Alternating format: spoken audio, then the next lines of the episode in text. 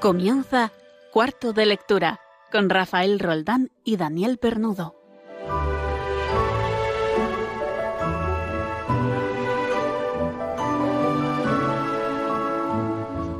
Buenas tardes, noches a todos los oyentes de Radio María. Nos encontramos, como, como acaban de oír, en nuestro cuarto de lectura. Hemos abierto la puerta de nuestra sala aborrotada de libros y seguimos con esta nueva temporada 2019-2020 en que el intervalo de programas es cada cuatro semanas. Entonces, no es que os perdierais nada hace dos semanas, al revés, habéis ganado con otro nuevo programa que entró en la parrilla.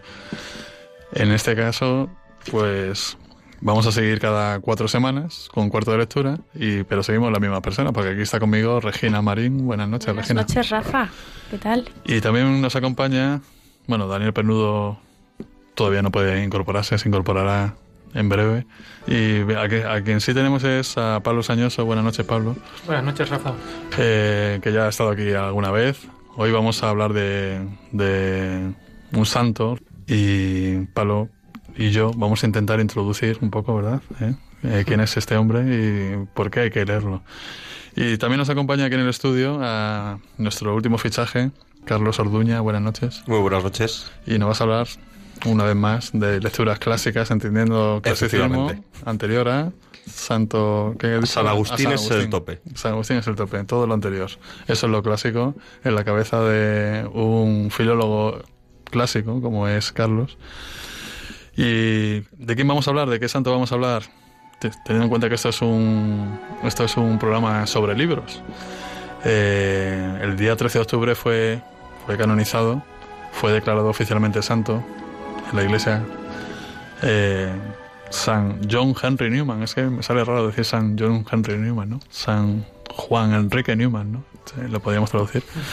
John Henry Newman, sa- saben ustedes que es un intelectual. Yo lo conocía como intelectual.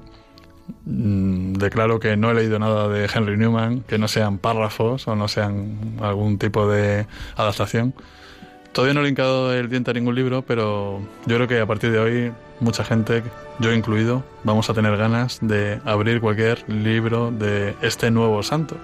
Y como es un intelectual, pues tiene libros publicados interesantes. Y por eso está aquí Pablo, para, para a ver si podemos entrañar qué es lo que escribió, a quién va dirigido y si es actual, ¿no? Yo me quedo con un parrafito del Papa Francisco de la ceremonia de la humilía, bueno, de la humilía de la ceremonia de canonización del pasado 13 de octubre, que dice así, abro, abro comillas, dice, es la santidad de lo cotidiano a la que se refiere el santo cardenal Newman cuando dice, el cristiano tiene una paz profunda, silenciosa y escondida que el mundo no ve. El cristiano es alegre, sencillo, amable, dulce, cortés, sincero, sin pretensiones con tan pocas cosas inusuales o llamativas en su porte que a primera vista fácilmente se diría que es un hombre corriente. Pidamos ser así, luces amables en medio de la oscuridad del mundo, Jesús. Quédate con nosotros y así comenzaremos a brillar como brillas tú, a brillar para servir de luz a los demás. Pues esta es la tarjeta, la tarjeta de presentación de este santo que podemos empezar a venerar ya.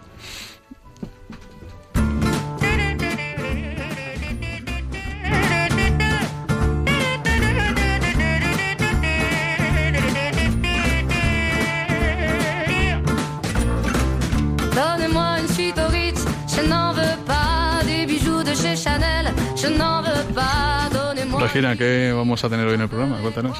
Pues nada, ya en realidad lo has resumido todo bastante bien, pero yo os recuerdo lo que tenemos. Como ya tenemos un incondicional más, no podemos fallarle y entonces viene... Además está muy bien pagado para que no venga y lo haga bien, entonces... Exactamente. Entonces contamos otra vez con Carlos Orduña para hablarnos de clásicos que no apesten a modernidad, ¿no? Como él dice. Por supuesto, oiremos sugerencias de lecturas de la mano de Alberto Jaime. Ujú. Y, y bueno, en, en cine y literatura hoy vamos a hablar de, de Desayuno con Diamantes. Sí. Vamos a tener ahí un pequeño debate de la mano de, de Víctor Alvarado. Basado en una novela, Desayuno en. ¿eh? Sí.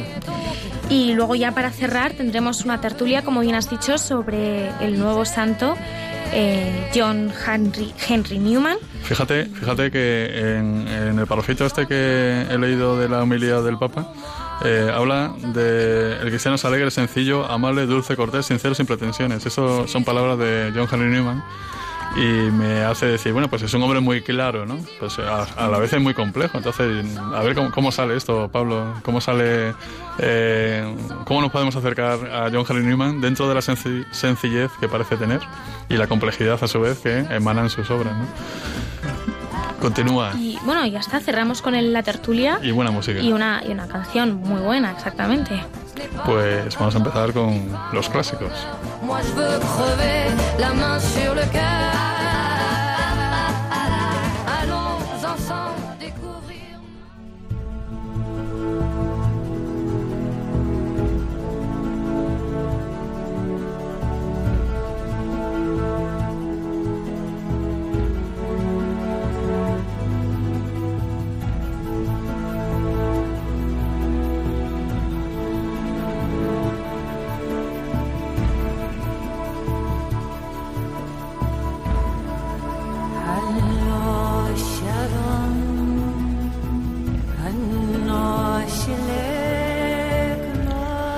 Escuchando detenidamente la nueva sintonía que hemos escogido para la sección clásicos. ¿eh? Está sacada de la película Gladiator. Que muy adecuada, es muy adecuada para tiene, tiene, tiene, de todo, por lo visto, menos clásico, porque tiene un montón de gazapos y de errores. y Bastantes, pero no es mi tema. Entonces, bueno, estamos imbuidos ya en la cultura latina. No sé si vamos a hablar de la cultura latina o la cultura griega. Hoy toca Grecia. Hoy toca Grecia. ¿De qué vamos a hablar? Hoy nos toca viajar a Atenas siglo V a.C. Cristo. Nos toca viajar a la época de Sófocles. No es casualidad que vaya a hablar de Sófocles, es mi trágico favorito. Concretamente vamos a hablar de Antígona, que es mi tragedia favorita. Todo de casualidad, ¿eh? Pues, para empezar, Antígona es una tragedia diferente porque las tragedias habitualmente comienzan siempre con un prólogo. Que el prólogo pues, lo suele decir alguna de las divinidades o algún personaje que luego no aparece más. Cambio en Antígona, no, en Antígona ya tenemos, desde el primer momento, acción. ¿Y qué acción tenemos? Como la película de J. Bond, ¿no? Que empieza con una persecución. Sí, más o menos. Te da con una conversación escondida entre dos hermanas, Antígona e Ismene. Acaban de morir sus dos hermanos, se han quedado solas en el mundo en cuanto a familia, y uno de sus hermanos sí puede ser sepultado porque se le considera héroe, mientras que el cadáver del otro tiene que ser dejado a las fieras. Entonces ahí se plantea la duda moral de Antígona que es una duda moral que a día de hoy creo que sigue vigente muchas veces. Y es, ¿qué debo hacer? ¿Seguir la conciencia o seguir la ley? Por ley no le puede dar sepultura, so pena de pena de muerte. En cambio, su conciencia le dice, es mi hermano, tengo que darle sepultura. Entonces es una tragedia extraordinaria en la que continuamente se mueve entre corazón y deber. ¿Qué es exactamente una tragedia griega? ¿Qué ingredientes tiene que tener? Pues se suele definir como que muere todo el mundo. y en parte es cierto, pero la tragedia va más allá. La tragedia son las pasiones humanas, llevadas al extremo. En este caso es el celo familiar llevado al extremo. Generalmente casi todos en las tragedias, lo iremos viendo con más tragedias, muchas veces son incluso virtudes y vemos cómo se convierten en defectos cuando lo llevas al extremo. Que es un poco lo que le pasa a Antígona. Está bien querer a tu hermano, está bien seguir tu conciencia, pero hay ciertos límites que no se deben pasar.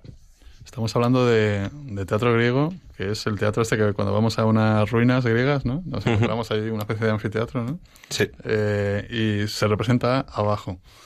Y cuéntanos un poco, ¿cómo, cómo, cuál cómo, cómo, se organizaba este tipo de obras? Eh, pues para empezar, es en cierto sentido muy diferente a lo que vemos a día de hoy, y es que cuando pensamos en el teatro, pensamos en una puesta en escena espectacular.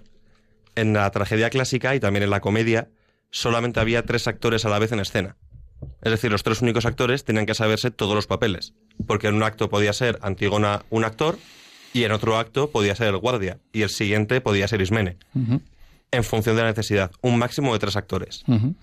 Y segundos, mm, casi nunca caemos en la cuenta de que había mucha música. no eran musicales como lo que entendemos a día de hoy, pero todo el corifeo, todo el coro, era todo cantado. ¿Y qué tipo de espectador iba a ver esto? La verdad, todo el mundo. Todo el mundo dentro de los cánones clásicos, es decir, principalmente hombres libres, y depende del espectáculo, podían asistir también mujeres o podían asistir también esclavos. Extranjeros muy pocas veces, pero lo mismo dependía del acto en concreto. Antígona.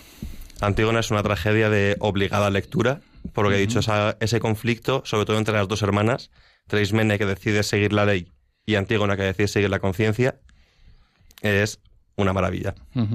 Eh, frente a la tragedia, ¿había algo que anteponía algún tipo de espectáculo teatral que podemos considerar nosotros a la comedia o algo parecido? Sí, por supuesto, eso hablaremos más adelante, no en el siguiente programa que ya lo tengo preparado, sino más adelante, la comedia, que además creo que la- los oyentes se van a sorprender al ver que el humor no ha evolucionado. Bueno, tampoco ha evolucionado el tema que has tratado, ¿no? De eh, hay que posicionarse frente a la ley o a, frente a la conciencia, ¿no? Efectivamente. Eso es un viejo, un viejo dilema, ¿no? Que sale mucho en la literatura y, y, y- y sigue existiendo muchas veces, ¿no? Eh, ¿Qué hago, no? En, esos- en- en tiempos que me imagino que no existiría eh, la figura de objeto de conciencia ni nada, ni nada por el estilo, ¿no? No, efectivamente, en esa época no existía. De hecho, casi se podría decir que Sófocles crea el derecho natural, entre comillas, el concepto de derecho natural. Muy bien. Pues muchas gracias, Carlos, por, Gracias a vosotros. por tu nueva incursión en los clásicos de verdad, en este caso clásicos griegos. Y tomen nota, tomen nota de esta obra y vayan leyéndola y desentrañándola.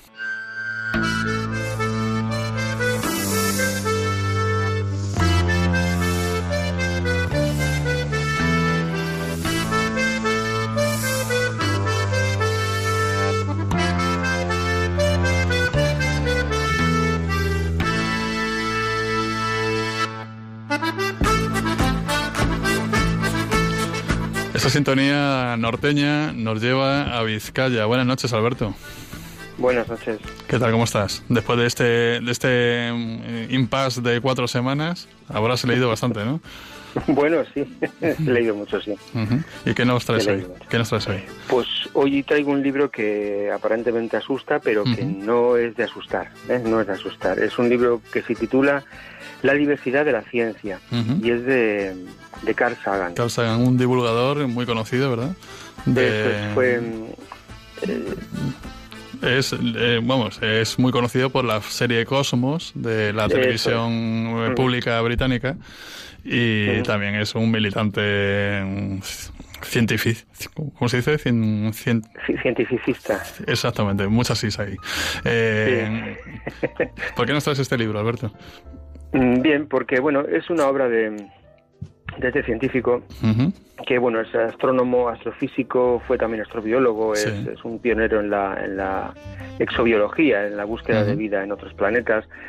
Eh, y como dice, sí que es muy conocido por la serie Cosmos, pero bueno, también tiene cientos de artículos científicos y también un puñado de libros de divulgación donde trata de explicar ciencia, donde trata de encontrar el lugar del ser humano. ujú. Esta obra, este libro, La Diversidad de la Ciencia, es ya está editada eh, cuando morí, después de morir. Eh, es una obra que no es un texto complicado, no tiene tecnicismos, sino Ujú. que se trata de una publicación que, bueno, su, su viuda, Andruyan, hizo diez años después de, de su muerte. Eh, Ujú. estas eran unas conferencias que pronunció él mismo en 1985 en unas llamadas conferencias Guildford que se celebran en Escocia. Son unas, unas conferencias pensadas para promover y difundir el estudio de la teología natural, es decir, para estudiar el conocimiento de Dios, ¿no? Y para esto se llama pues a diferentes pensadores que en ese momento pues son, son lo más, ¿no? Hay han estado pues gente pues de la talla de Anna Arendt o de Etienne Guisson, Albert Schweitzer, Sí. Paul Tillich y pues también Carl Sagan, ¿no? Eh, mm, En estas conferencias eh, que, bueno, eh, Andruyan tituló La diversidad de la ciencia, aquí eh, Sagan brilla para nosotros, para los creyentes, ¿no? Él explica cómo él cree, cómo ve la religión, cómo funciona la ciencia, sus diferencias, sus puntos de contacto, que es muy interesante. Eh, para él el problema de la existencia de Dios es un problema que debe ocupar también a la ciencia, si al final la ciencia quiere encontrar eh, la verdad hasta el final, ¿no? Ujú. Eh, eh, también hay que ver que él muchas veces pues tilda las religiones de poco lógicas, de poco coherentes. A veces nos acusa de que nos basamos en símbolos y claves que a menudo pues solo entendemos nosotros, pero sin embargo Sagan respeta y valora las religiones y, y, oye, porque al final tiene una presencia pues que no es nada desdeñable en una Sí. sociedad pues cada vez que también es más formada y más madura, ¿no? Aquí en estas conferencias Sagan es un científico dirigiéndose a teólogos. Eh, y es enormemente cuidadoso porque en el fondo sabe que los teólogos, igual que él, igual que los científicos, tienen su propia visión de la búsqueda personal de Dios. Y Además, de eso es- trata el ese, libro. tono, ese tono se agradece, teniendo en cuenta, pues eso, los científicos actuales y de reciente fallecimiento, ¿verdad? Que trataron a la religión como, como eso, como un juego de niños y, ridiculizándola hasta muchas veces, vamos, extremos bastante grandes, ¿no? Sí, sí, sí. Esto no es un libro de religión, ¿eh? no vamos a encontrar Sí. afirmaciones, digamos, que, que fundamenten nuestra fe, ¿no? sino que vamos a encontrar muchas preguntas, muchas cuestiones sin resolver, mucha búsqueda de sentido. ¿eh? Eh, Sagan es conocido pues, por ser científico, escritor, hiperpensador, eh, también escéptico, pero eh, en este libro nos desvela una etapa, una época, un- una forma de, de su búsqueda, una manera de buscar que es también la búsqueda de Dios. ¿no? Él tiene una visión de Dios muy personal eh, que es complicada porque se basa, mm, tiene mucho que ver con las leyes de la física, con las dimensiones del universo, pues cómo se pone el hombre en medio de este universo tan grande. ¿eh? Así que bueno, eh, es un libro interesante, fácil de leer, Sí. ¿eh? que nos sirve perfectamente para conocer a este, a este científico. Es imprescindible si uno quiere entender pues, las consecuencias para el ser humano de los avances científicos de, de final del siglo XX. ¿no? Es, puede enseñar lo fascinante que, que puede ser el universo Sí. en un estilo pues simple, directo, pero con unas eh, conservaciones originales muy buenas sobre los grandes misterios del cosmos, ¿no? Sí. que, al que muchas veces él se, se dirige a él con la devoción con la que un teólogo se dirige a Dios. ¿no? Es- es- Carl Sagan se dirige al cosmos, al universo, casi de la misma forma en la que nosotros nos podemos dirigir a Dios. ¿no? Es, es un, Pues- un autor muy, muy interesante. ¿Puedes recordarnos el título? Sí, el título es La diversidad de la ciencia. La diversidad de la ciencia de Carl Sagan. Muchísimas gracias una vez más, Alberto. Mm. No- vosotros. Nos vemos las- eh, en cuatro semanas. ¿En cuántas semanas nos vemos? Un muy abrazo. bien. Un abrazo. Eh, Pablo, ¿tú tienes alguna lectura que recomendarnos? ¿O qué has leído tú últimamente? Vamos. Pues, a final del verano empecé, eh, bueno, estaba un poco cansado de otras lecturas que tenía y empecé eh, una serie de novelas, lo que se llaman habitualmente eh, novelas de capa y espada. Y empecé a leer la más famosa de todas, que es Los Tres Mosqueteros. Por supuesto. Eh, me iba a decir un clásico, pero teniendo a Carlos al lado... Claro, No Carlos vale. enseguida nos, nos iba a lanzar esa mirada furibunda. Y, pues sí, un- una novela, digamos, de culto de capa y espada es Los Tres Mosqueteros. Me leí la primera parte, que me- la verdad es que me encantó. No la había leído. Había oído hablar mucho, había leído también algunos libros basados eh, en esas novelas. Todo, o el que todo el mundo hemos visto películas basadas en la novela, hemos visto alguna serie de dibujos animados. Sí. pero creo que la novela eh, o las novelas son es una trilogía me he leído los dos primeros Eh, la segunda parte se llama eh, 20 años después porque Ujú. suceden 20 años este, entre la primera y la segunda y cambia un poco digamos el panorama las circunstancias y las amistades de los cuatro mosqueteros porque realmente son O cuatro sea, la, la historia que todo el mundo conoce de las joyas de la reina y todo eso, esa es la primera es la parte. primera novela y eso son pues casi la mitad de la primera novela Ujú. luego hay toda una historia muchísimo más Ah, interesante que, que pasan más cosas, vale, vale. Claro, muchísimo. Son novelas de esas. eh, hay que tener mucho tiempo para leer. Porque, Sí, sí, sí, de verano, como tú Sí. has dicho. Porque efectivamente son novelas de Y 800 de, páginas. y de desengrase muchas veces, ¿no? ¿Eh? Son, De claro, eran novelas de estas eh, que se publicaban en, Folletines. en folletines en los periódicos y entonces, pues claro, luego se recopilaban y salían novelas muy gruesas. Bueno, no me ha dicho el autor todavía. Ah, Alejandro Dumas. Alejandro Dumas, padre o hijo. Bueno, yo creo que es el hijo.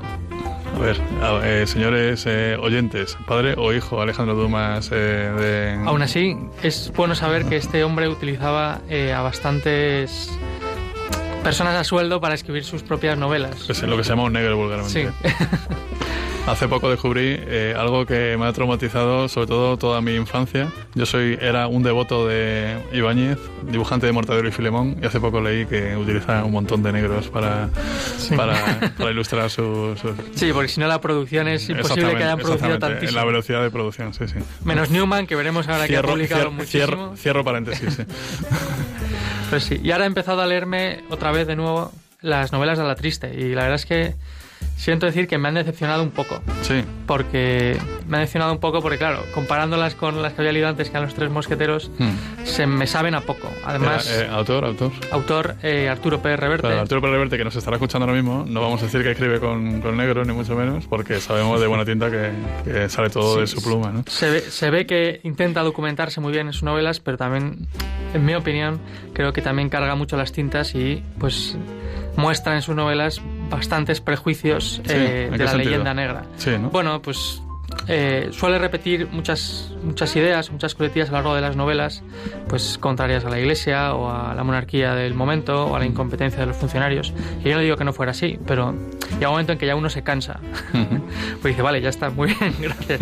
Me he enterado de la idea. pero bueno, Muy bien, muy interesante. O sea, tú te quedas con los tres mosqueteros, ¿no? yo me quedo con los tres mosqueteros. Muy a ver si algún día consigo leer la tercera parte, tengo un poco más de tiempo. Bueno, pues vamos a entrar ahora en la sección de cine y literatura, pero antes vamos a escuchar algo que está relacionado con lo que nos va a comentar dentro de un rato Víctor Alvarado. Vamos a escuchar a una, una canción de que se hizo muy popular con la película que vamos a hablar a continuación, Desayuno con Diamantes, pero esta versión está interpretada por nada menos que Barbara Streisand. Lo escuchamos.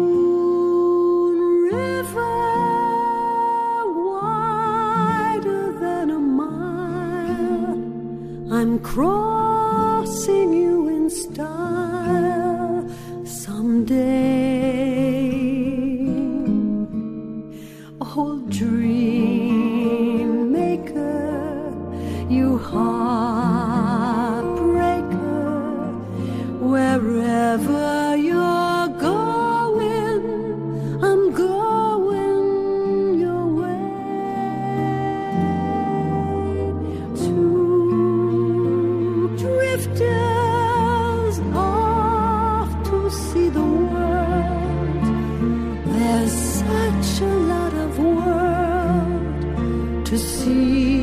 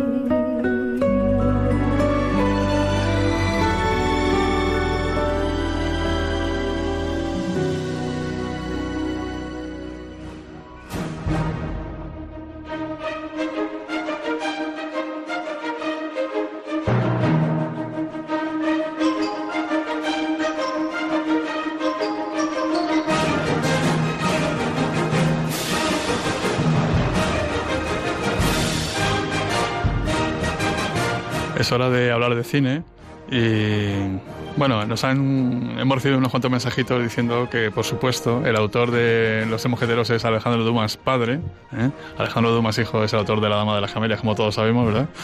Y, y por eso se llevaban, se llevaban un poco mal, ¿no? La fama de uno pisaba a la de otro, ¿no?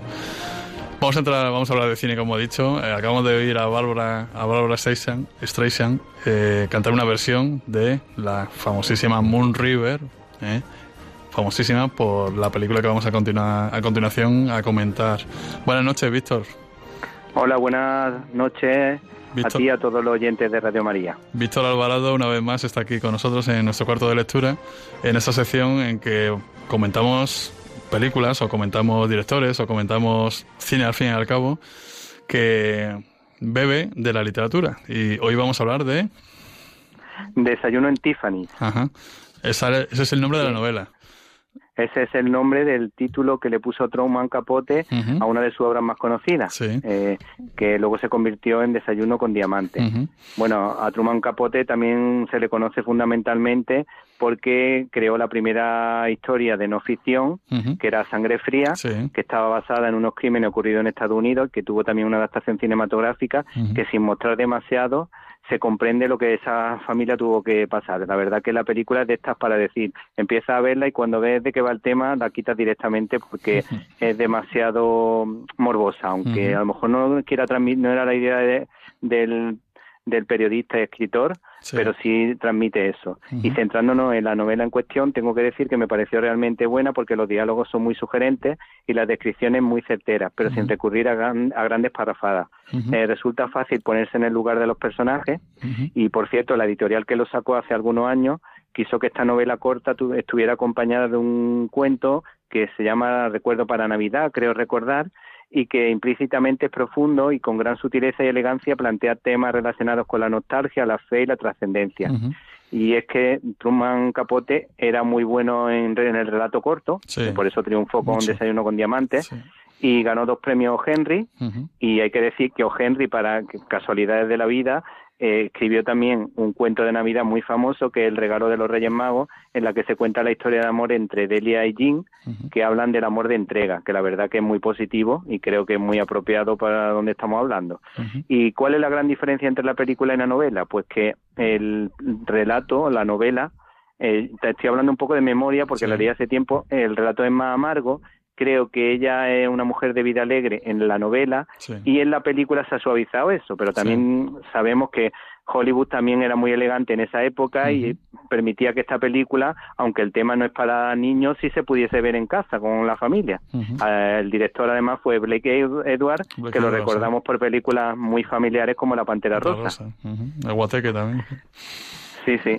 Y en cuanto a la anécdota y curiosidades de, de, la, de la película, quizá la más importante fue que eh, todos conocemos a esta mujer por la elegancia Sí. mm, que era mm, signo de distinción de esta mujer. Bueno, pues esta actriz eh, mm, se enfadó muchísimo porque los directivos de la Paramount pensaban que la canción era una tontería, la canción de Moon River, Sí. y fíjate que se ha convertido en un icono Bueno. de la banda sonora romántica. Muy versionada, Y incluso es, incluso es- sí, es verdad, efectivamente había muchas versiones, Mm. incluso esta mujer mm, que tenía un carácter muy amable y muy agradable, ahora veremos por qué, eh, mm, se enfadó mucho, pegó un golpe en la mesa y dijo, dijo que por encima de su cadáver esta, esta canción tenía que entrar. Sí. Y al final entró y fíjate, Y acertó. y su compa eh, ahí acertó totalmente y además su compañero de reparto era George Pepper que Sí. todo el mundo lo recuerda por ser el protagonista de Aníbal. Smith que decía "Ah, me encanta que los planes salgan bien Bueno, todo el mundo, ¿no? Bueno. A partir de una cierta edad, Víctor.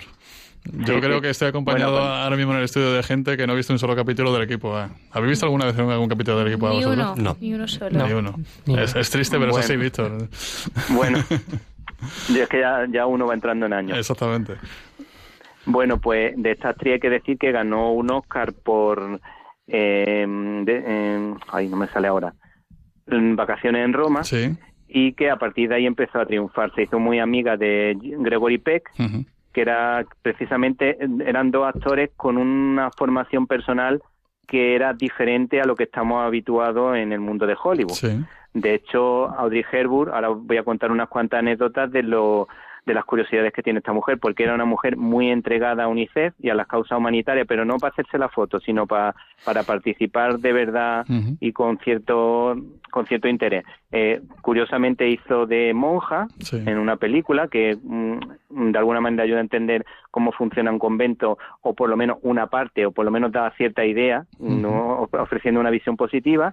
Eh, curiosamente hizo uno de sus últimos papeles hizo de Marian en Robin y Marian de Richard Lester, creo recordar, y que curiosamente Marian significa reina, reina madre o la fértil madre de los cielos. No es que estemos santificando a esta mujer, pero ahora vamos a ver que tiene una serie de valores, una serie de cualidades que llaman la atención dentro de Hollywood.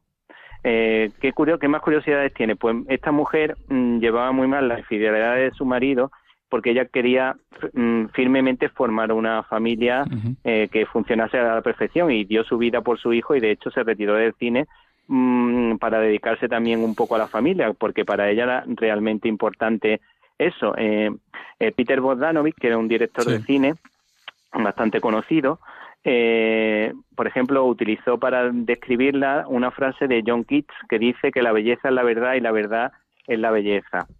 Eh, vamos a ver qué más curiosidades podemos contar de esta mujer. Hay que decir que esta mujer precisamente ayudó a Peter Bogdanovich cuando estaba pasando un malísimo momento. Nadie nadie le prestó atención al director y en cambio ella estuvo como una verdadera amiga. Y y él, ella le habló de esta mujer, de la mujer de Peter Bogdanovich que había sido asesinada y dijo, le dijo lo siguiente, me dijo que Dorothy había sido como un ángel al que solo estaba permitido bajar a la tierra de vez en cuando para conmovernos a todos.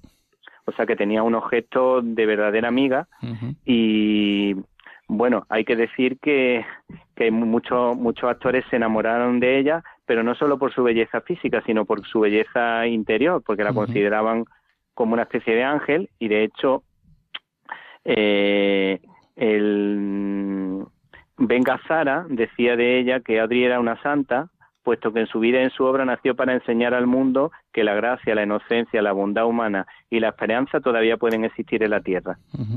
Y además mm, hay un momento que también Peter Bogdanovich, hablando de esta mujer, decía lo siguiente, "Au- Audrey hizo exactamente lo contrario, estuvo allí para darme esperanza, fe y amor. O sea que son detalles que Sí. llaman la atención de una mujer así un poquito diferente a las demás. Por eso también una, un- es la típica actriz que me gusta, igual que Maureen O'Hara, porque transmiten unos valores sus personajes normalmente que, que, que llaman la atención. Y en cuanto a anécdotas así un poquito menos llamativas, podemos decir que estuvo a punto de coger el, al personaje Marilyn Monroe, pero por lo visto no quería que su perso- que su este personaje se asociase con su vida nocturna. O sea, no quería Sí, sí. mm, tener ma- mala reputación con respecto a esta película y por eso Marilyn Monroe renunció.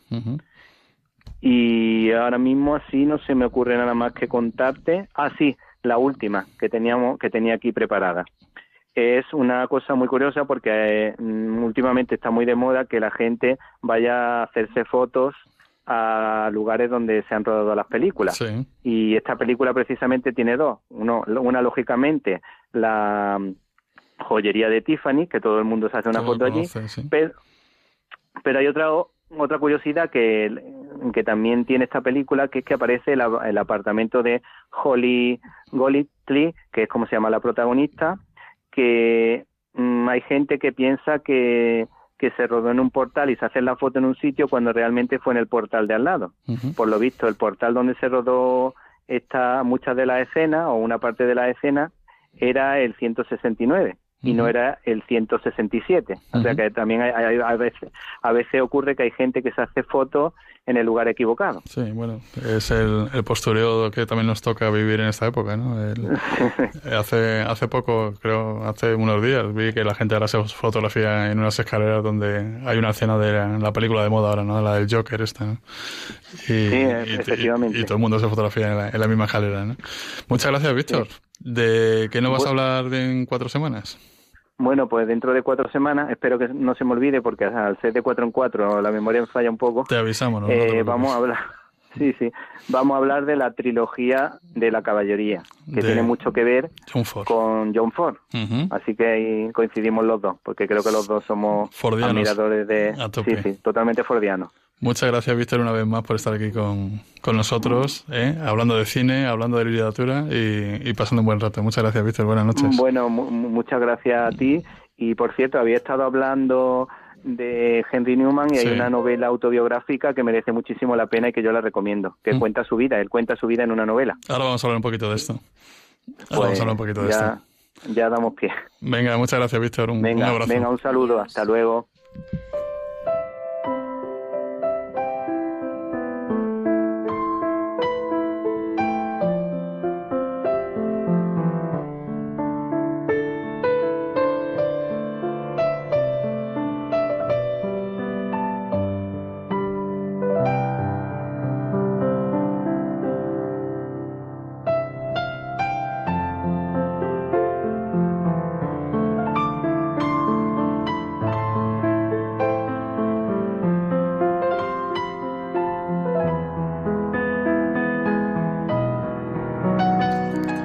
Pues estamos llegando al momento de, de empezar a abrir un poco eh, eh, quién es este hombre, ¿no? Eh, John Henry Newman pasó a ser oficialmente santo de nuestra iglesia.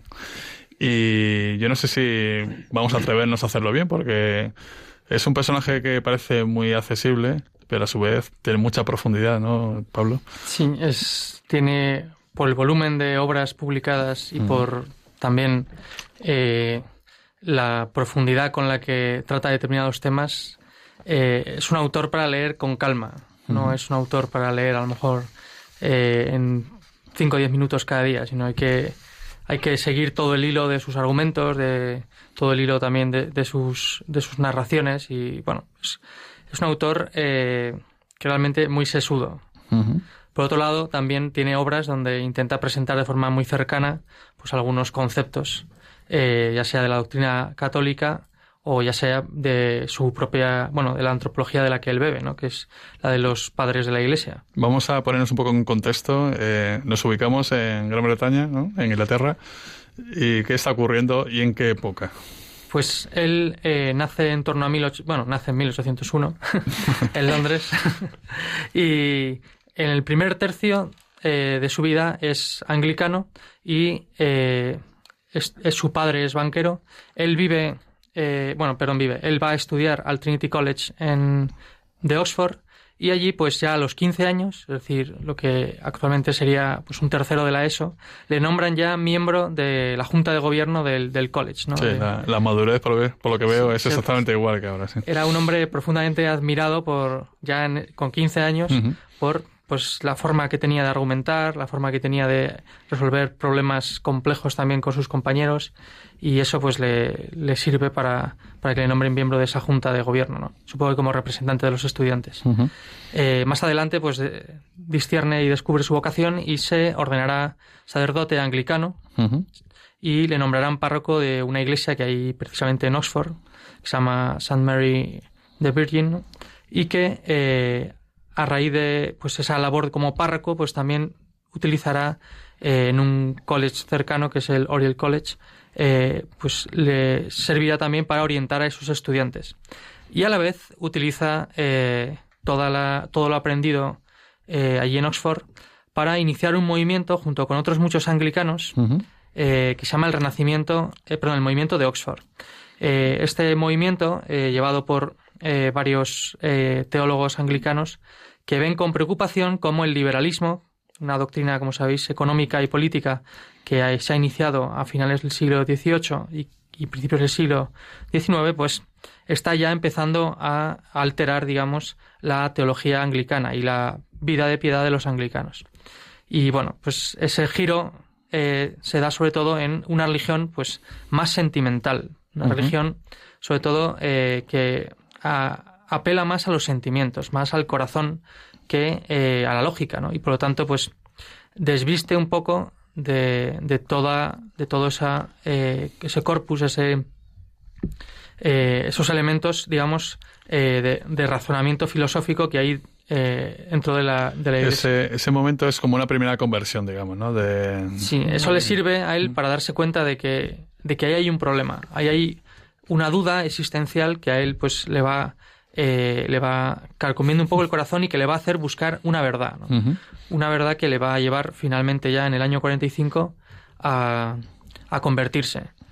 Claro, él cuando se convierte, eh, el ambiente en Inglaterra era bastante contrario a, a los católicos. De hecho, diez años antes, en 1935, se ha abierto por primera vez eh, una iglesia católica en Inglaterra. Sí. Hasta entonces los católicos eran perseguidos y de hecho pues eh, podían ser incluso ejecutados porque era un delito, era un, era un crimen de Estado ser católico, porque la religión oficial de, de Reino Unido era el anglicanismo y de hecho pues a raíz de eso también tenían muchos problemas con, con Irlanda, etcétera. Porque en Irlanda ocurre que hay una liberalización de, de, de culto, ¿no? De, Sí, en Irlanda se le más o menos lo hacían de forma clandestina Mm. o hacían la vista gorda, pero eh, finalmente acaban permitiendo que puedan tener, eh, claro, porque ellos están predicando una libertad de conciencia, una tolerancia y a la vez están reprimiendo, digamos, a los católicos. Entonces, ante esta esta hipocresía, pues acaban cediendo y acaban permitiendo pues que se abra un monasterio cisterciense en Inglaterra, que se eh, consagre la primera iglesia católica después del siglo XVI. Llevaban casi tres siglos sin, sin presencia oficial católica en la isla. Eh, y empiezan también a producirse las primeras conversiones famosas, ¿no? Estamos, por lo tanto, en una época en que no se, vamos, no había mucha simpatía por lo católico en las islas. Ser católico en. Inglaterra en ese momento no estaba de Y moda. estamos hablando de un hombre que tiene mucho prestigio eh, Sí. a nivel universitario, a nivel intelectual. Y llegamos al año 45, damos ese salto ya, Sí. y, y él decide hacerse católico, se, se convierte al catolicismo. Sí, él después de haber, eh, de haber estado estudiando a los padres de la iglesia, eh, pues descubre que realmente eh, el verdadero rebaño eh, de Cristo pues es la Iglesia Católica. Y entonces, eh, más adelante, casi 20 años después, escribirá un libro donde explicará su conversión. Pero claro, en este momento su conversión es recibida por la sociedad británica, la sociedad inglesa, recordad una sociedad victoriana, muy del aparentar, muy de las formas, de, la imagen que se proyecta, ¿no? Pues es vista pues con escándalo. Y de hecho, pues el pobre hombre eh, pues pierde la mayoría de sus amistades, es ninguneado, por supuesto, eh, llegan incluso a, a querer expulsarlo de Oxford porque cree que influye negativamente en los estudiantes. Muchos de ellos, por cierto, hijos de, de grandes aristócratas de, de Gra- de Inglaterra, ¿no? Y de hecho, pues algunos llegarán incluso a convertirse gracias a esa influencia de, de, de Newman, como son, por ejemplo, pues eh, Robert Hugh Benson, ¿no? Sí. hijo de un obispo eh, anglicano, Ronald Knox, que también Sí. eh, era también sacerdote anglicano. Y bueno, él después de convertirse, pues claro, tiene que ser formado eh, según la doctrina católica. Y entonces acabará siendo ordenado sacerdote eh, por la Iglesia Católica y se le asignará, eh, pues se le llevará primero a, a Roma y ahí descubrirá él una cosa eh, que son los el sistema de los oratorios de, de San Felipe Neri. Y viendo eso, descubrirá que es una forma muy buena de influir eh, o de cómo los católicos pueden influir en la sociedad. ¿Cómo, cómo, Eh, cómo es eso en- del...? eh, Pues alrededor de unos oratorios que fundan una serie de sacerdotes que hacen vida en común, Sí. se, se busca difundir la doctrina católica. ¿Cómo? Pues jugando los laicos un papel eh, mucho más relevante. ¿Cómo?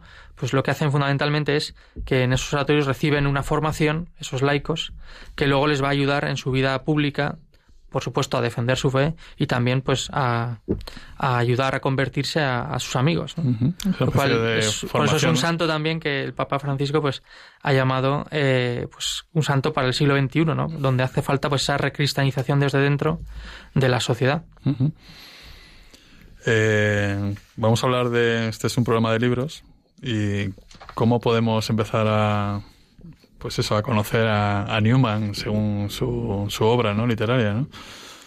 Pues Newman al principio es muy crítico con la Iglesia Católica antes de su conversión. Y de hecho, cuando se convierta, eh, muchos de los libros que había escrito los reeditará corrigiendo pues aquellas cosas que digamos que en ese, ese discernimiento en esa reflexión sobre muchos asuntos de- doctrinales pues eh, su visión pues ha cambiado no o, ha- o como lo dirá él pues eh, ha descubierto la auténtica verdad no, No eso dice mucho también de, de su honradez, ¿no? De- sí era un hombre profundamente eh, honrado en lo intelectual hasta el punto de eso, de que está dispuesto o estuvo dispuesto a, a ser defenestrado y marginado de la sociedad por seguir su conciencia, ¿no? Que antes hablábamos de, de conciencia hablando de Antígona. Pues él sabía que su conversión iba a ser muy mal vista por la sociedad, incluso su propia familia en un principio pues le, incluso le rechaza. Sí, pierde amigos, pierde, Hmm. pierde influencia sobre todo, ¿no?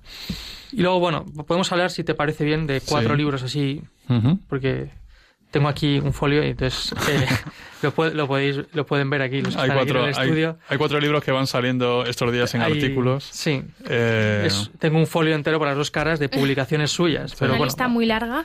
sí.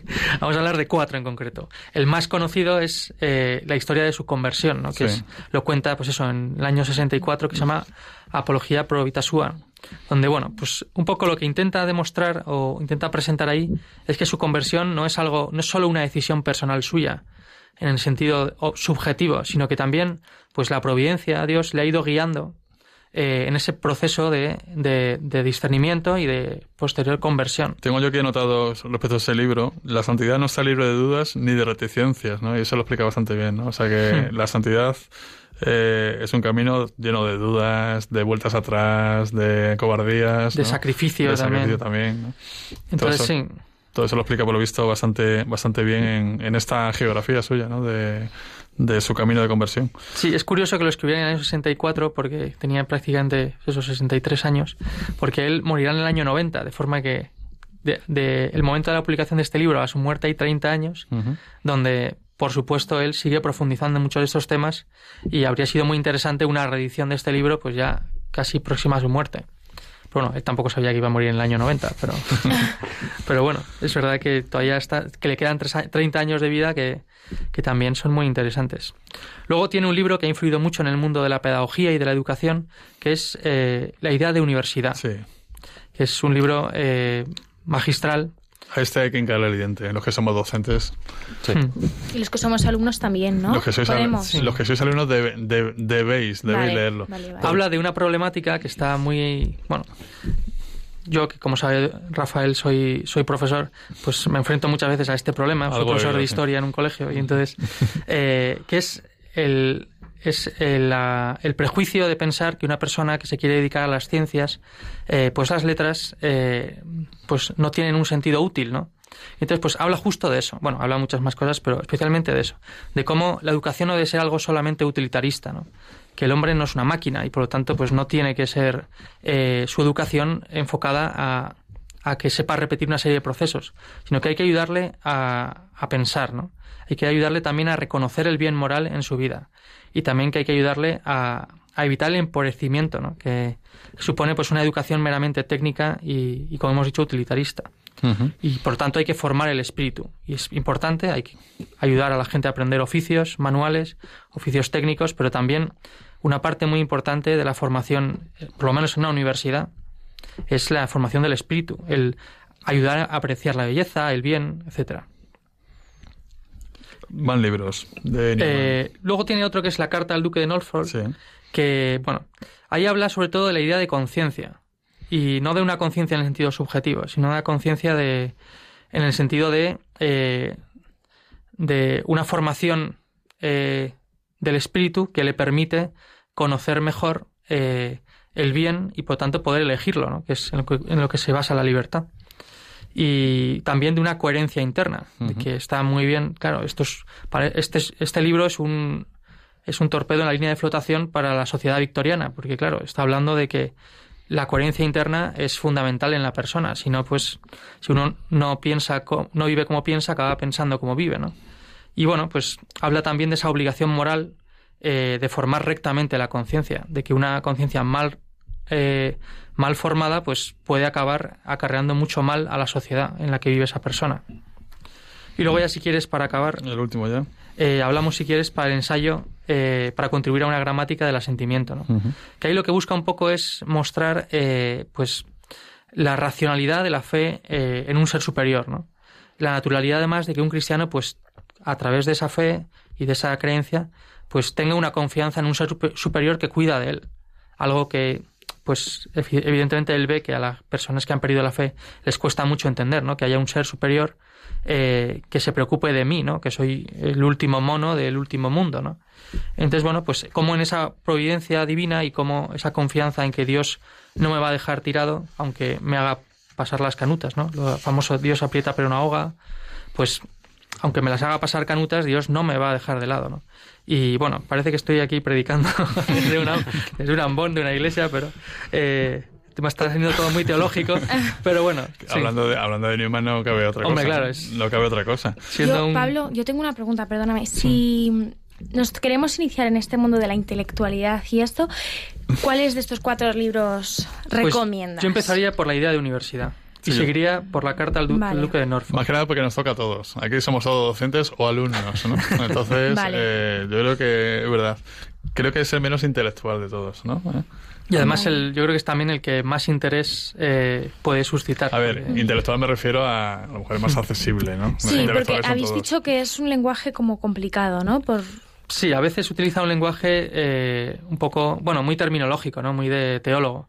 Pero es verdad que en la idea de universidad es muy general. El, el lenguaje que utiliza es como muy coloquial, muy habla de ideas como que están muy en ese momento muy en la calle.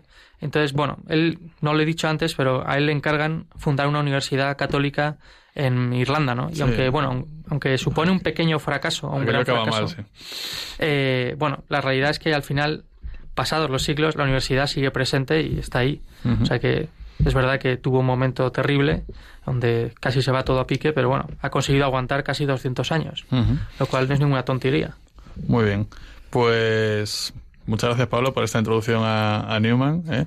Es, es muy compleja la introducción a Newman, ¿no? Y tenemos aquí cuatro títulos un poco para empezar a, a hincar el diente, ¿no?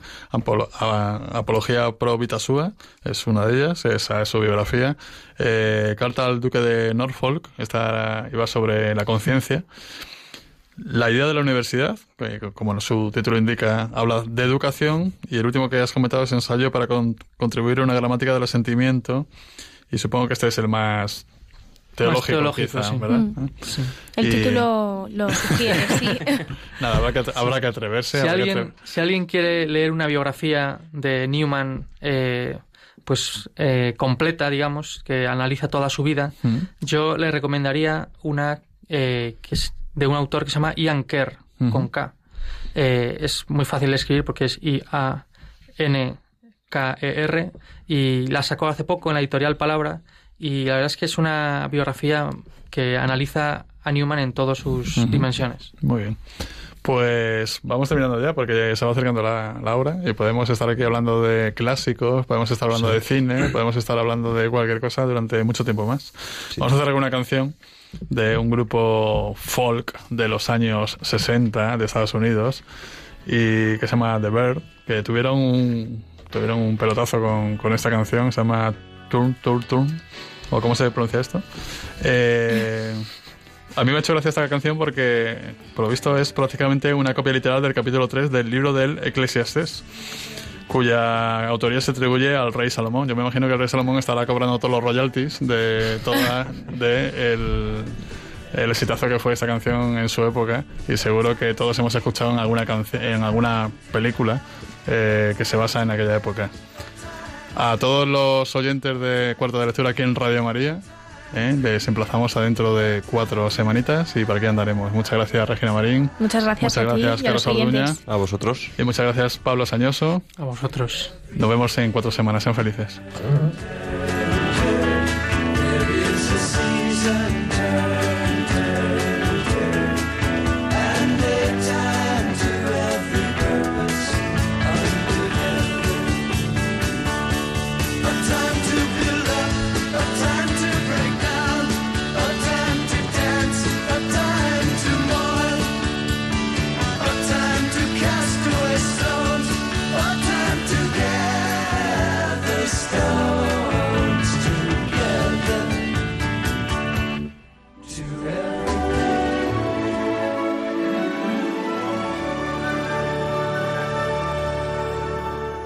Así concluye Cuarto de Lectura con Rafael Roldán y Daniel Pernudo.